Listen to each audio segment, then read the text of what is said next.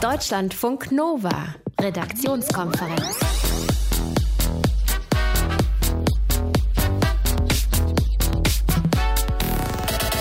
Die Briten, die werden in Zukunft bestimmt alle ganz, ganz glücklich sein.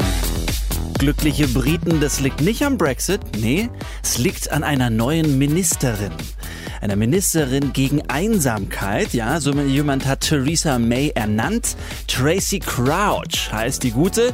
Die wird Ministerin gegen die Einsamkeit auf der Insel. Das schauen wir uns heute ein bisschen näher an, was Einsamkeit, dieses Gefühl alles anrichten kann und vor allem, wie wir es wieder loswerden, das erfahrt ihr heute auch in dieser Redaktionskonferenz. Außerdem reden wir darüber, warum im Deutschen Bundestag nicht getrunken werden darf, wie Donald Trump seit einem Jahr die Wissenschaft klein hält und wir verlosen natürlich Karten für Live-Musik. Mit im Studio heute Caro Briedendieck. Hallo. Mein Name ist Thilo Jahn. Schönen guten Abend.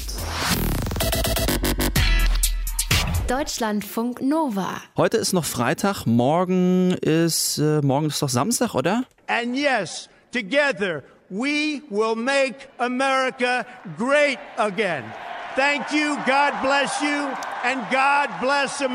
Und morgen ist die Amtseinführung von Donald Trump als 45. Präsident der Vereinigten Staaten von Amerika. Ein Jahr her.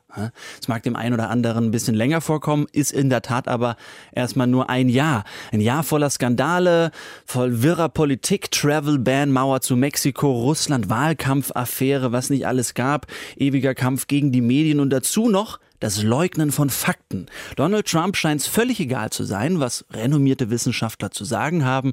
Er hat seine eigene Sicht auf die Dinge und oft auch seine eigene Realität und Wahrheit. Wir schauen heute Abend mal drauf, welchen Einfluss die Trump-Administration auf die Welt der Wissenschaft hat. Das machen wir mit Susanne Fickus. Sie ist Molekularbiologin und organisiert in Frankfurt den March for Science.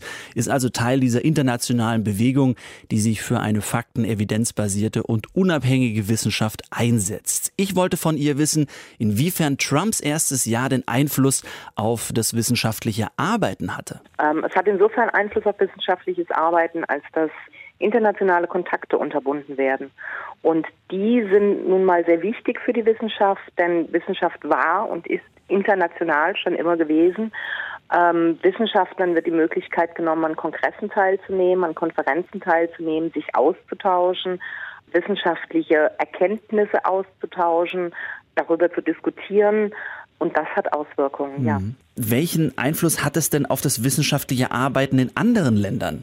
Auch ganz massiven. Also es sieht momentan zum Beispiel so aus, dass ähm, ja in der Türkei, wenn wir mal so ein bisschen näher bleiben wollen, oder auch in, in Ungarn, ähm, werden wirklich Wissenschaftler entlassen und in der Türkei, glaube ich, auch eingesperrt. In den USA führt es dazu, dass Wissenschaftler vermehrt die USA jetzt verlassen. Sie suchen nach Jobs in Europa, in Deutschland, in Frankreich, um hier forschen zu können. Es kommt momentan tatsächlich zum Bruch. Ich habe das gerade jetzt letzte Woche erfahren, dass gerade bei Konferenzen, bei Symposien in den USA ganz viele Teilnehmer wegbleiben, die nicht mehr einreisen dürfen. Die zum Beispiel damals nach Deutschland gekommen sind, mit ihren Eltern oder in Deutschland geboren wurden, zu Zeiten der iranischen Revolution. Das heißt, die haben noch einen iranischen Pass, den sie nicht abgeben dürfen und damit dürfen sie momentan nicht in die, in die Staaten einreisen und haben Probleme da bricht ein Kontakt ab. Und das betrifft nicht nur Wissenschaftler, das betrifft auch Ärzte, die wissenschaftlich arbeiten, die, die nach neuen Methoden suchen für Herzerkrankungen, für Infektionskrankheiten, für Krebs zum Beispiel. Und da wird einfach ein, ein Austausch zwischen diesen Wissenschaftlern und Ärzten unterbunden. Würden Sie sagen, das ist in der Tat auch äh, der größte Impact, den Trump hat, dass diese Kontakte nicht mehr da sind? Weil es ist auch davon zu lesen, dass eben Budgets gekürzt wird für Forschungseinrichtungen. Richtig. In Deutschland sind wir davon Gott sei Dank noch nicht betroffen. In den USA ist das ganz offensichtlich der Fall. Und das hat natürlich massive Auswirkungen, ja. Wenn mhm. Gelder fehlen, wenn Menschen nicht mehr beschäftigt werden können, äh, wenn Materialien nicht mehr zur Verfügung stehen, um, um Forschung zu machen, dann hat das massive mhm. Auswirkungen, mhm. ja. Schauen wir uns das noch ein bisschen genauer an. Donald Trump scheint ja nicht nur wenig auf wissenschaftliche Fakten zu geben, mhm. er nimmt ja auch direkten Einfluss darauf. Er soll zum Beispiel ja. der Umweltbehörde nahegelegt haben, nicht mehr vom Klimawandel zu sprechen, sondern von Wetterextremen. Haben Sie da noch andere Beispiele? Ach Gott, ähm, ich denke, was in den USA mit einspielt, ist die Sache, dass dort Politik genutzt wird, um persönliche Vorteile zu erlangen. Und es geht nicht mehr um das Gemeinwohl des Staates oder das, das Gemeinwohl der Menschen, die in diesem Staat leben, sondern in diesem Fall zum Beispiel ganz klar die, die Präferierung der Kohle- und Ölindustrie. Der Klimawandel ist da. Daran gibt es auch nichts zu rütteln. Das zeigen sämtliche Aufzeichnungen. Greifen wir nicht ein, wird das ganz schwierig. Und gerade jetzt in, in Sachen CO2-Ausstoß, Kohle und Öl, mhm. könnte man da natürlich eine ganze Menge machen. Das möchte er aber nicht. Frau Fikus, was glauben Sie, wie lange werden Sie den March of Science noch organisieren müssen in Zukunft? Ich denke, da ist ein Ende nicht absehbar. Ich halte den March for Science von letztem Jahr erst für den Anfang und wir werden dieses Jahr weitermachen. Ähm, und jetzt für Frankfurt kann ich zum Beispiel sagen, dass wir schon Ideen haben und planen auch, dass nach dem March Infostände da sein werden, wo wir hoffen, die, die normale Bevölkerung ähm, mit an den Start zu bringen, wo sich Menschen informieren können, wie wir forschen, was wir forschen, wie das alles funktioniert, wo es über Impfungen, über Klima geht, über Pseudowissenschaften. Und wir hoffen, da weiter aufklären zu können und eben durch bestimmte Veranstaltungen auch den Dialog mit der normalen Gesellschaft in Anführungsstrichen ähm, führen zu können, mhm. denn das, was da passiert, geht uns alle an. Die Wissenschaft ist seit einem Jahr Donald Trump unter Druck. Da werden Behördenchefs ausgetauscht, da werden Budgets gekürzt, Programme mittendrin gestoppt. Susanne Fickus, Molekularbiologin, betrachtet das alles mit Sorge und macht auch was dagegen. Sie organisiert nämlich unter anderem den March for Science. Deutschlandfunk Nova Redaktionskonferenz. Eine Grippe oder die Influenza zum Beispiel. Ne, das ist ein klassisches Beispiel, die kann sich ausbreiten wie eine Epidemie oder afrikanische Schweinepest. Sowas befällt auch dann immer mehr Tiere. Das sind jetzt zwei Beispiele. Dabei gibt's noch was anderes, was Wissenschaftler jetzt herausgefunden haben, was sich ausbreiten kann wie eine Epidemie. Die Rede ist von Einsamkeit. In Deutschland ist äh, Schätzung zufolge jeder Zehnte betroffen. In Großbritannien, da schätzen Experte, ist es sogar einer von acht. Und weil Einsamkeit krank macht, ist die britische Regierung jetzt alarmiert und hat da eine Idee. Eine Ministerin für Einsamkeit muss her. Deutschlandfunk Nova Reporter Stefan Beuting ist heute nochmal losgezogen mit der Frage, ob das eine gute Idee ist. Hier nochmal die Sache an sich.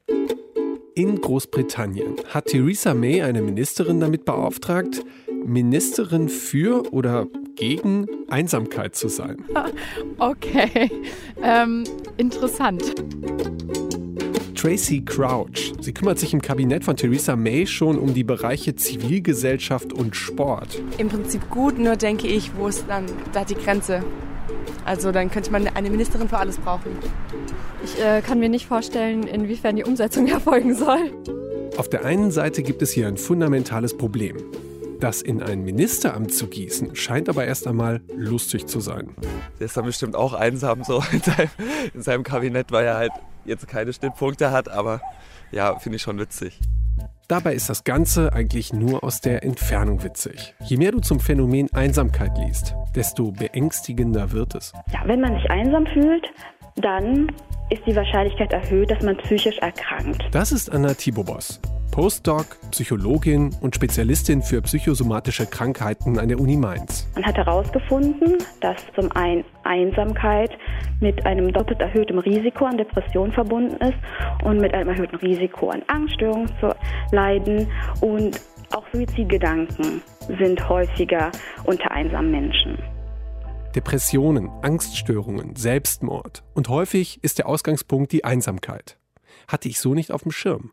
Vielleicht, weil Einsamkeit ja nicht mal als ordentliche psychische Störung gilt. Sie ist aber sehr, sehr stark mit allen, fast allen psychischen Störungen verbunden. Erst nach und nach kommt raus, dass Einsamkeit ein Thema ist, was uns als Gesellschaft beschäftigen muss. Zum einen, weil unsere Gesellschaft altert. Und mit dem Alter steigt das Einsamkeitsrisiko.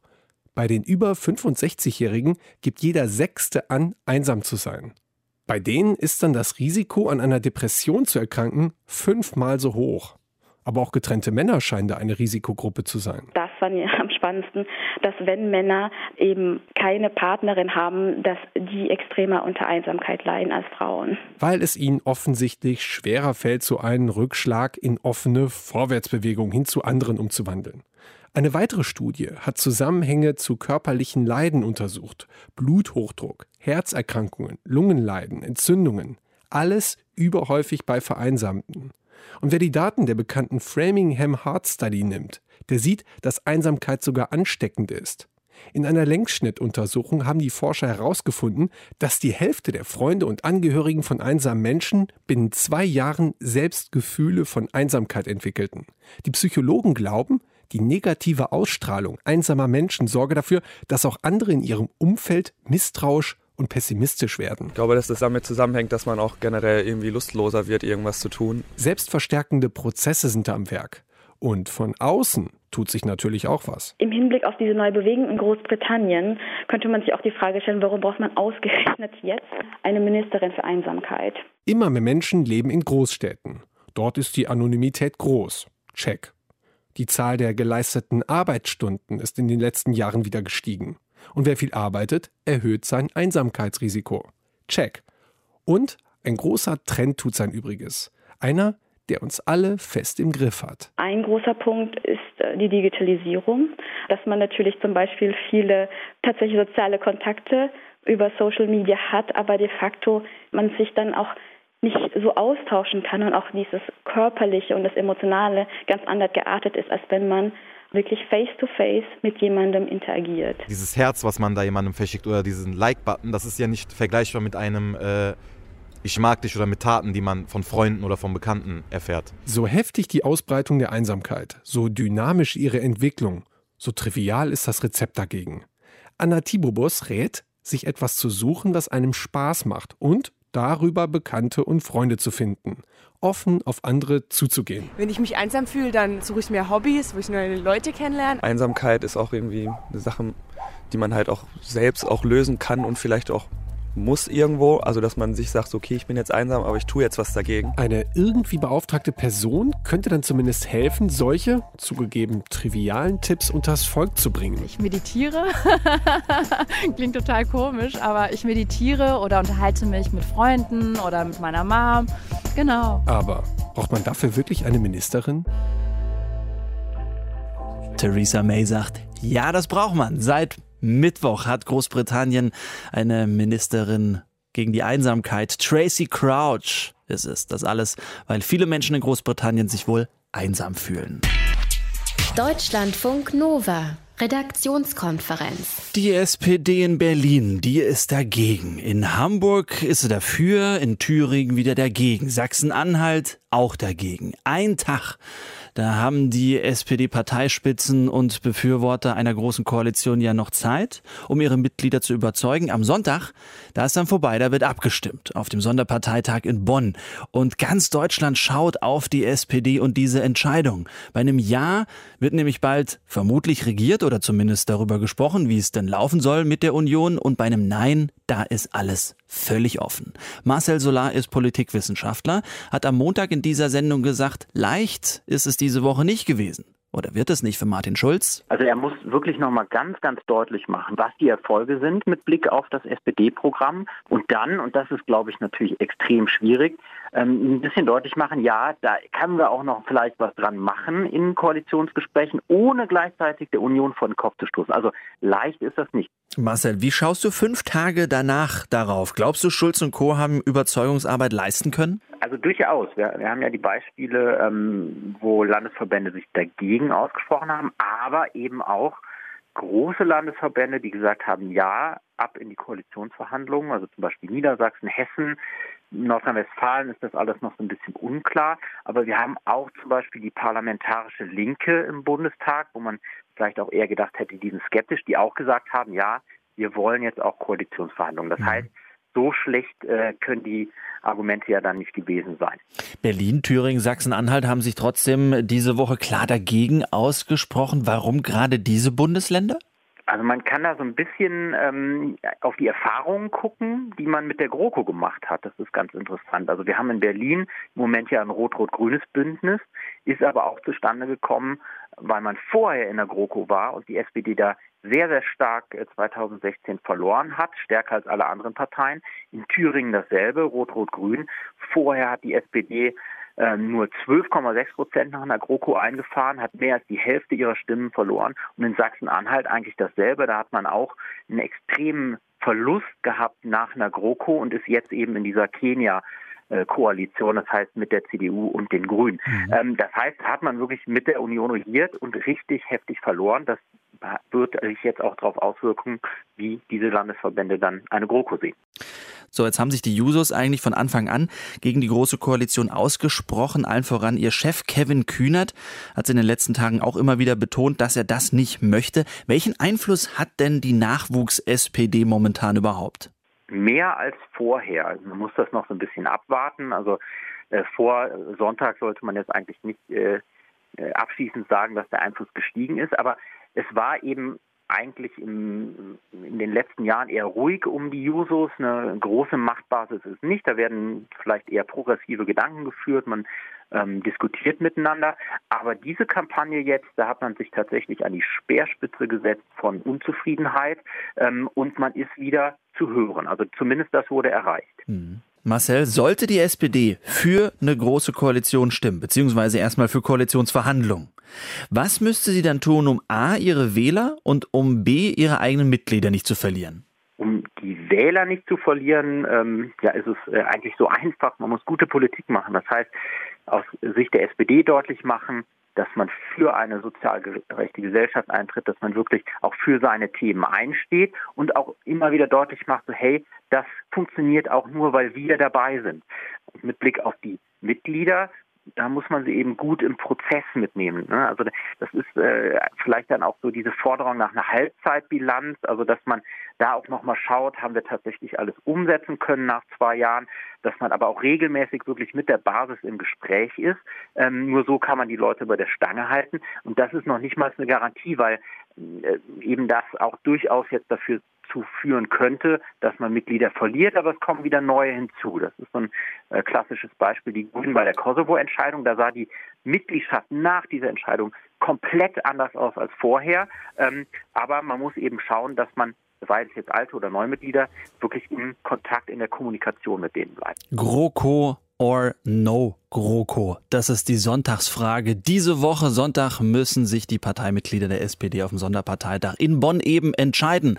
Einschätzungen waren das vom Politikwissenschaftler Marcel Solar. Deutschlandfunk Nova. Redaktionskonferenz. Hier im Studio habe ich immer eine Flasche Wasser am Start, griffbereit, nicht direkt hier am Sendepult über den Nöppels, äh, den Knöpfen. Das geht nicht, da kriege ich Ärger mit den Technikern, aber sie steht immer schön griffbereit hinter mir. Für Abgeordnete im Bundestag ist es ein bisschen anders. Die linken Abgeordnete Anke Domscheit-Berg, die hat sich bei Twitter beschwert, weil im Plenarsaal nicht getrunken werden darf. Caro, du hast dir die Bundestagsbenimmregel mal ein bisschen genauer angeschaut. Warum ist denn verboten, im Plenarsaal zu essen und zu trinken? Wegen der Würde. Das ist die Begründung für ganz viele Verhaltensregeln im Plenarsaal, dass es wichtig ist, die Würde des Hauses zu achten, weil das ja immerhin unser höchstes Parlament im Staat ist. Da werden also Gesetze diskutiert und verabschiedet, die das Leben vieler Menschen betreffen. Und ja, dementsprechend respektvoll und vornehm sollen sich auch die Abgeordneten verhalten.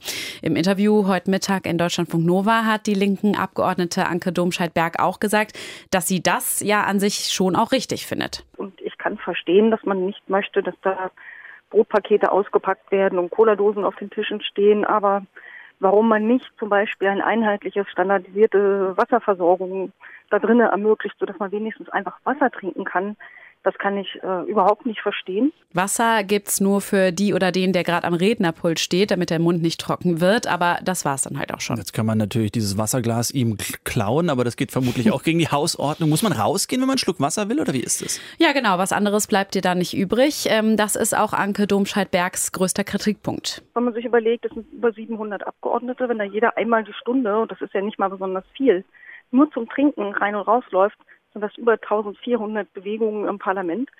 Plus einer hat mal Hunger, einer kriegt einen Anruf, einer muss mal um die Ecke und so weiter. Das käme ja alles noch dazu. Ich habe aber auch mit einer anderen Bundestagsabgeordneten gesprochen, mit der grünen Politikerin Lisa Paus. Und sie findet das mit dem Wasser zum Beispiel gar nicht schlimm und auch nicht das mit dem Rausgehen, weil sie sagt, äh, die Akustik im Plenarsaal, die sei sehr gut. Also da würde man nicht groß Getrampel hören und dass die meisten Abgeordneten auch nicht rausgehen, während einer redet, sondern schon die Pause abwarten. Hm. Jetzt fällt natürlich auch auf, wenn man sich da Debatten anschaut im Bundestag, da wird untereinander schon geschwätzt. Ne? Mhm. Also so mit dem Banknachbar, mit dem Sitznachbar. Ist es okay? Ja, das ist erlaubt. Grünen-Politikerin Lisa Paus hat mir auch erzählt, dass ihr Gefühl ist, dass diese Nachbarschaftsgespräche im Plenarsaal sogar mehr geworden sind, seit die AfD im Bundestag sitzt. Da ist es dann so, da steht ein AfD-Abgeordneter vorne und äußert sich in einer Art und Weise, die wir finden, dass eigentlich das Parlament das nicht akzeptieren kann. Und dann ist eben die Frage, wie reagieren wir darauf? Also, und dann gibt es natürlich auch teilweise beziehungsweise eben sprich mal miteinander, ne, was ist jetzt die beste Art und Weise, äh, damit umzugehen. Also sowas ist schon üblich, aber wenn der Bundestagspräsident das Gefühl hat, alle labern miteinander, aber das sind mehr so Privatgespräche und hat jetzt gar nichts mehr mit der Debatte zu tun, dann kann es schon mal eine Ermahnung geben. Das passiert übrigens öfter mal, also dass der Bundestagspräsident mal so ein bisschen sagt, Leute, äh, so geht's hier aber nicht. Zum Beispiel bei der Abstimmung zur Ehe für alle war das so. Hm, als die durch war, haben ja einige Abgeordnete Konfettikanonen im Plenarsaal gezündet. Das fand der damalige Bundestagspräsident Lammert nicht so toll. Nee, nee, nee. Also, liebe Leute, mal unabhängig davon, dass es nach unserem Reglement unzulässig ist.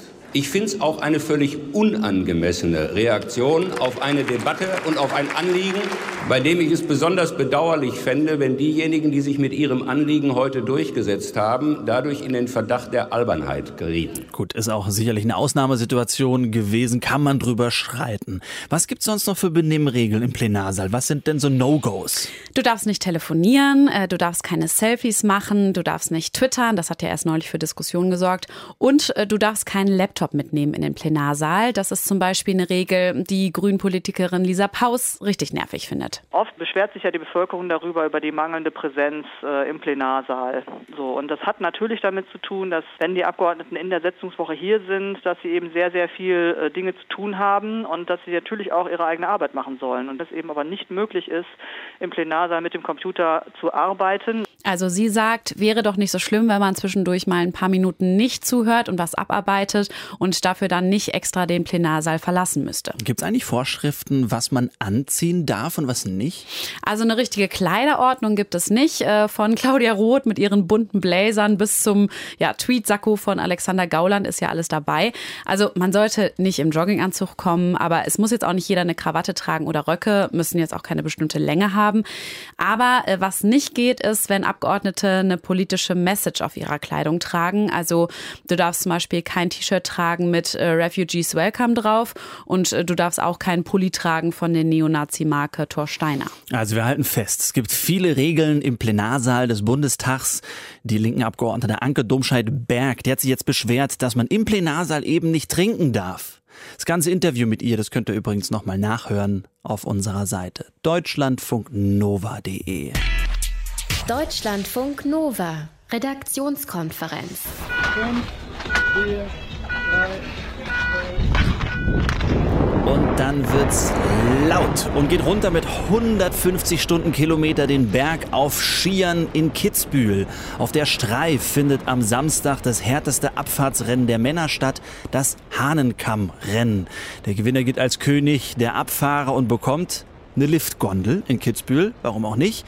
Am Dienstag war Training und das Fazit vieler Sportler war, viel zu gefährlich, die Piste ist viel, viel zu hart.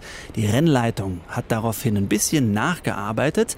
Matthias Frieber aus unserer Sportredaktion, was heißt nachgearbeitet genau?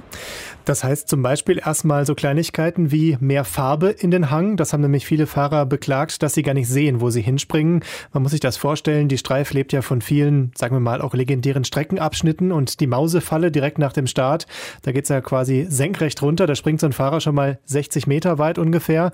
Da sagten die Fahrer nach dem Training, eigentlich ist Skifliegen an diesem Wochenende woanders. Äh, wir wollen hier eigentlich schnell runterfahren. Ähm, und äh, sie sehen gar nicht, wo sie hinspringen. Und deswegen hat man jetzt neue Farbe aufgetragen, dass man noch mehr intensive intensivere Farbe, dass man besser sehen kann, wo rechts und links die Begrenzungen sind und wo ungefähr das Ende des Sprungs sein wird. Und was den Organisatoren ganz gut äh, in die Karten gespielt hat, es hat dann nach dem Training am Dienstag ordentlich Neuschnee gegeben, was die Strecke ohnehin schon mal ein bisschen langsamer macht. Und das ist jetzt auch, glaube ich, die Marschrichtung fürs Wochenende, das Ganze etwas defensiver zu präparieren, nicht ganz so eisig zu machen. Das hast du gerade schon gesagt, die Mausefalle ist eine Besonderheit dieser Strecke. Jetzt gibt es dieses Rennen schon 81 Jahre lang. Was, was ist das Besondere der Streif? Ja, es ist das härteste Rennen, das sagen, glaube ich, alle Fahrer. Es ist das vielleicht schnellste Rennen, es ist das schwerste Rennen. Es hat ganz viele legendäre Abschnitte. Die Mausefalle direkt nach dem Start, da hat es zwei Tore gegeben, dann geht es links weg in die Mausefalle und da ist man innerhalb von fünf Sekunden auf über 100 km/h beschleunigt. Das sind Werte, die man sonst von Autorennen vielleicht kennt.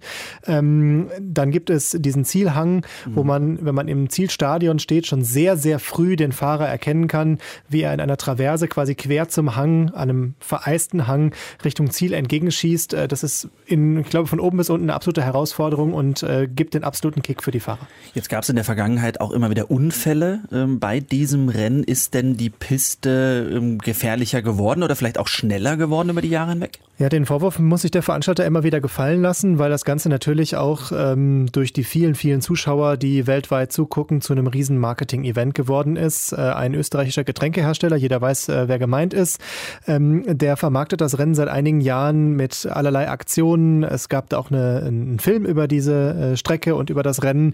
Ähm, das Ganze hat so ein bisschen den Anschein, als wollte man da noch ein, zwei, drei Briketts mehr drauflegen und das Ganze noch spektakulärer als eh schon machen. Diesen Vorwurf müssen sich die Veranstalter immer gefallen lassen. Ähm, Tatsache ist, es gab die Stürze, gerade mhm. 2016. Da sind auch absolute Top-Fahrer gestürzt und zum Teil schwer verletzt, Kreuzbandrisse. Ähm, unter anderem der Norweger Axel Lund Swindal und Österreichs Topfahrer Hannes Reichelt sind da gestürzt bei der Ausgabe 2016.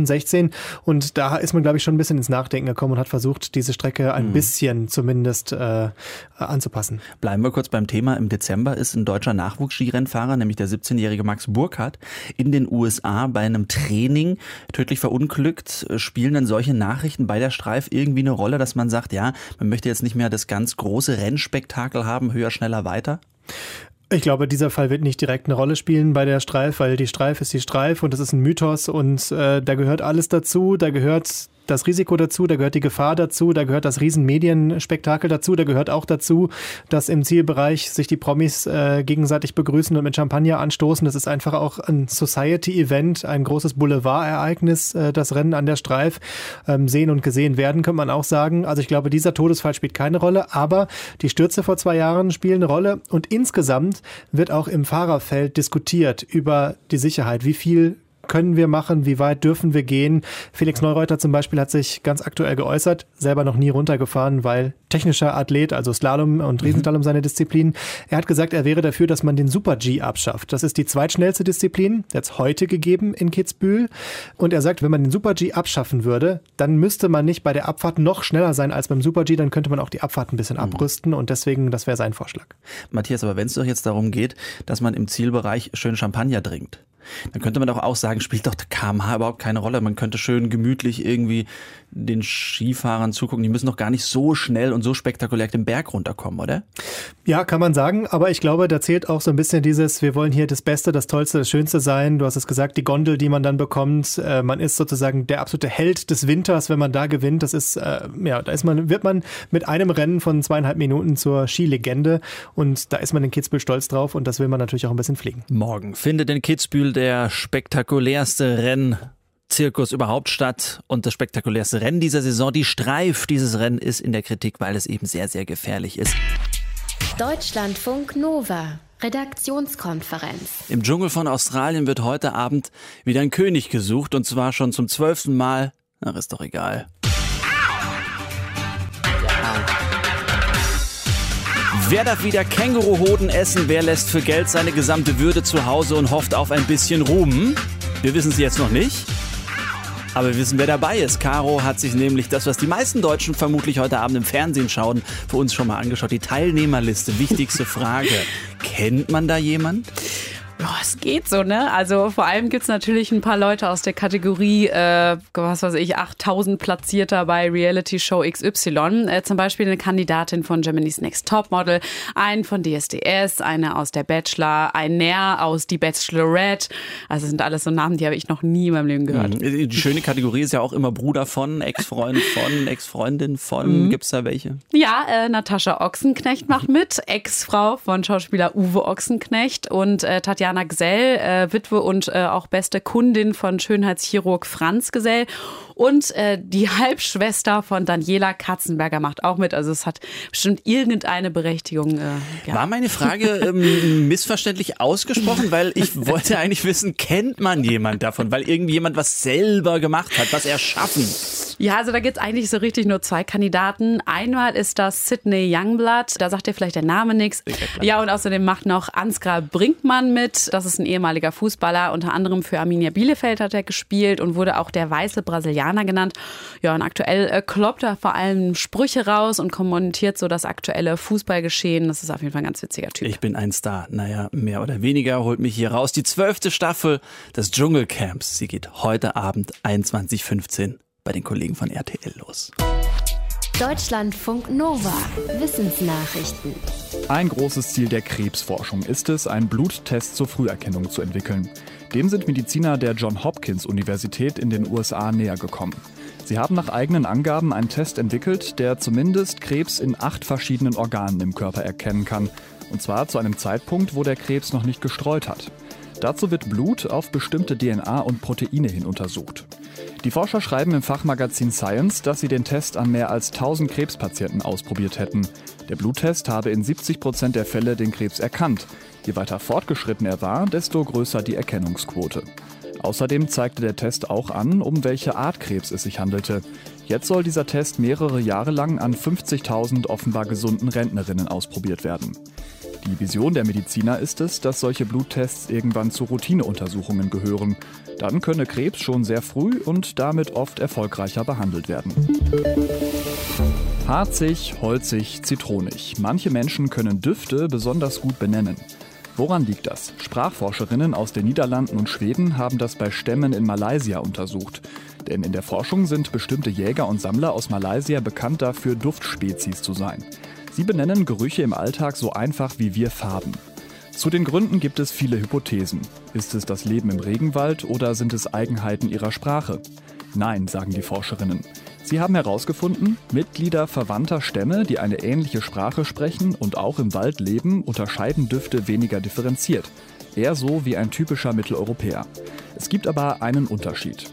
Diese Menschen sind Bauern und nicht Jäger und Sammler. Die Wissenschaftlerinnen schließen daraus, dass die ausgefeilte Zuordnung von Düften weniger biologische Gründe hat, sondern vor allem kulturelle. Studien mit anderen Stämmen sind zu ähnlichen Ergebnissen gekommen. Interessant ist, dass Jäger und Sammler dafür häufig Farben weniger differenziert zuordnen können.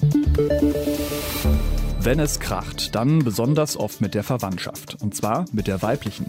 Zu diesem Ergebnis kommt eine Befragung aus den USA.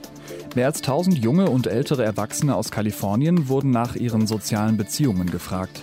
Dabei kam heraus, die Befragten bezeichneten etwa 15 Prozent ihrer sozialen Beziehungen als schwierig. Da ging es nur selten um Freunde, dafür aber oft um die Familie. In einem Drittel der Fälle wurden Schwestern genannt, danach folgten Partnerinnen und Mütter. Erst danach kamen Väter, Brüder und männliche Partner. Das ist aber kein Grund, sich als Frau Vorwürfe zu machen. Die Forscher sagen, das ist wohl eine zweischneidige Geschichte. Es sind in der Familie oft die Frauen, mit denen die Bindung besonders eng ist. Wenn es da Reibungen gibt, gehen die uns auch besonders nah. Konflikte gibt es übrigens auch häufiger mit den Eltern, vor allem wenn die älter werden. Deutschlandfunk Nova. Der kleine Anton, der kam gestern in einem Auto zur Welt. Warum? Wegen des Sturmtiefs Friederike. Die Eltern waren nämlich auf dem Weg ins Krankenhaus, nur da war dann die Zufahrtsstraße gesperrt und der kleine Anton, der wollte nicht mehr länger warten. Notarzt äh, war dann aber auch schnell da, konnte dann auch schnell kommen, aber Antons Geschichte ist jetzt eben, dass er in einem Auto auf die Welt kam, sind wohl alle wohl auf. Das ist eine Geschichte, die die Kölner Feuerwehr heute bei Facebook gepostet hat. Generell gab's viel Lob für die Feuerwehr, für die gute Performance während des Sturmtiefs. Auch Jan Osentorp hat Lob bekommen. Äh, Jan ist seit dem elften Lebensjahr bei der Freiwilligen Feuerwehr in Rees am Niederrhein. Inzwischen ist er auch schon drei Jahre bei der Berufsfeuerwehr. Gestern war er als Freiwilliger eben mit Friederike beschäftigt. Ich wollte von ihm wissen, wo er denn überall geholfen hat. Ja, also ich habe gestern Morgen um äh, 8 Uhr meinen Dienst beendet bei der Berufsfeuerwehr und äh, bin dann nach Hause gefahren, habe ganz entspannt gefrühstückt und bin dann mal zur Vorsicht zu unserem äh, Gerätehaus gefahren, weil ich bin ja der ähm, Löschzugführer bei uns äh, in einem kleinen Löschzug Und ja, dann äh, ging es aber irgendwie so gegen Viertel vor elf schon hier los bei uns am Niederrhein. Mhm. Und was ist dann genau passiert? Wo, wo musstest du raus? Wo warst du dann auf der Straße? Ähm, ja, wir sind erstmal gar nicht rausgefahren. Das habe ich beschlossen, weil mir der Sturm äh, zu stark war, ähm, teilweise, und ich eine Gefährdung bei meinen Kameraden gesehen habe. Ähm, und die Einsätze, ähm, die wir bis dato gemeldet bekommen hatten, nicht so gravierend waren, dass wir da hätten sofort äh, eingreifen müssen. Was also war da mit dabei? Was, was waren die Meldungen? Wir hatten äh, versperrte Fahrradwege, waren die ersten Einsätze. Das waren Bäume, die auf Fahrradwegen äh, gestürzt waren. Und dann äh, waren zwei, drei Bäume auf die Straße gefallen im Straßenverkehr, aber nicht so gravierend, die lagen mehr seitlich. Ähm, dass wir da jetzt raus mussten und uns selber erstmal in Gefahr geben müssen. Mhm. Und deswegen sind wir erstmal nicht rausgefahren, bis der größte Teil vom Sturm vorbei war. Ist denn die Ausbildung eigentlich die gleiche bei der Freiwilligen Feuerwehr und bei der Berufsfeuerwehr? Oder was kann man, wenn man bei der Berufsfeuerwehr arbeitet, mehr? Also ich persönlich würde sagen, man, ähm, wir sind gleich.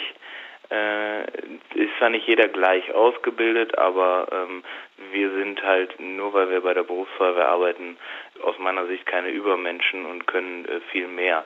Sicherlich sind wir vielleicht hier und da intensiver ausgebildet, aber äh, wir sind sicherlich nicht äh, die besseren Feuerwehrleute. Nur bei der Berufsfeuerwehr ähm, ist aus meiner Sicht die äh, Ausbildung auf 18 Monate.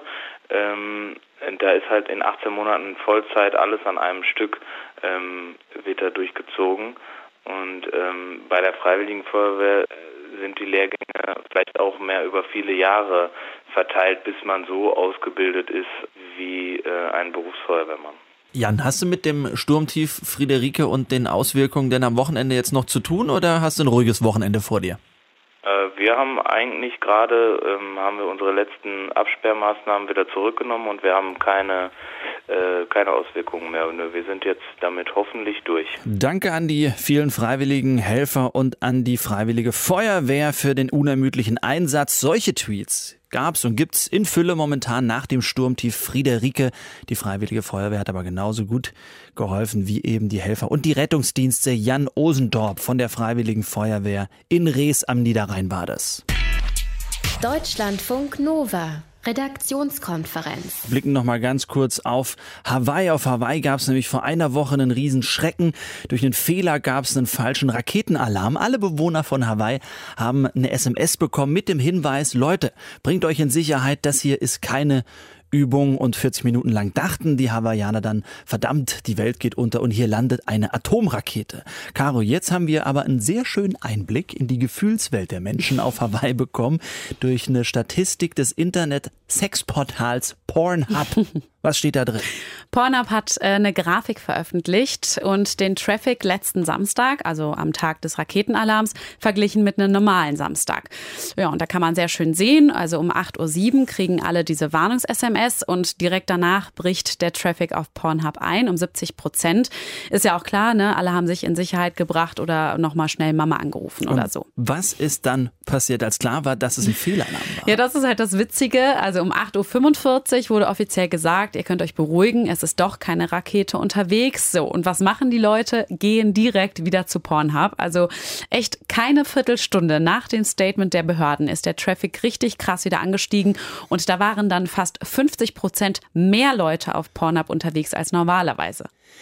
Was lässt es jetzt über, über den Hawaiianer an sich für Rückschlüsse zu, diese Nachricht? Das ist, das ist eine schwierige Frage. Er braucht die Entspannung. absoluten, ja, braucht Entspannung den ganzen Tag sowieso, egal ob es eine Falschmeldung gibt. Oder man müsste sich mal die absoluten Zahlen nochmal angucken vielleicht. Das können wir ja dann am Wochenende nochmal überlegen. Drohende ballistische Rakete, sofort Zuflucht suchen. Das ist keine Übung, das war die Nachricht und wir haben einen schönen Seelenstrip bekommen von den Hawaiianern, was sie denn in dieser Zeit gemacht haben. Unter anderem bei Pornhub. Das ist doch schön. Damit kann diese Redaktion Redaktionskonferenz schließen für diese Woche und für heute. Caro Bredendieck und Thilo Jahn sind raus. Tschüss. Viel Spaß und schönes Wochenende. Tschö. Deutschlandfunk Nova. Redaktionskonferenz. Montag bis Freitag ab 18.15 Uhr. Mehr auf deutschlandfunknova.de.